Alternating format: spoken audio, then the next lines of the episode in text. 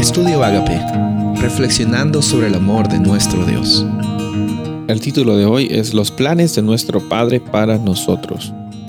Jeremías 29, 10 y 11. Pues así dice el Señor, cuando le hayan cumplido a Babilonia 70 años, yo los visitaré y cumpliré mi buena palabra de hacerlos volver a este lugar. Porque yo sé los planes que tengo para ustedes, declara el Señor, planes de bienestar y no de calamidad, para darles un futuro y una esperanza. Sabes, todos en esta vida anhelamos vivir con tranquilidad, con seguridad, con la certeza de que pues vamos a tener una vida eh, normal, tranquila y sin ningún tipo de inconveniente.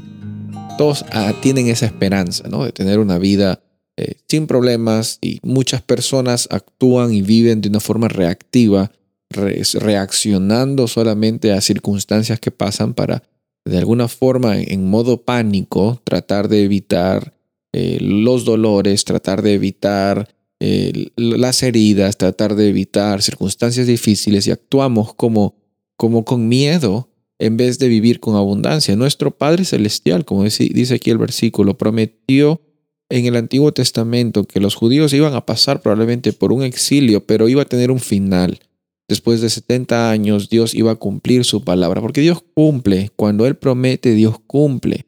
Cuando Dios cumple, también muestra a las personas de que Él es un Dios de restauración, de segundas oportunidades, es un Dios que nos ah, da el privilegio de salir adelante, eh, e incluso en, las circunstancias que estamos pasando.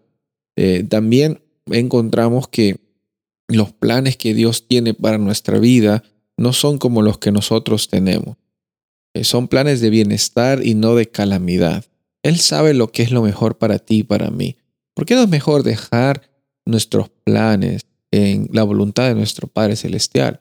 Caminando hoy día con la certeza por fe, porque en eso consiste caminar por fe.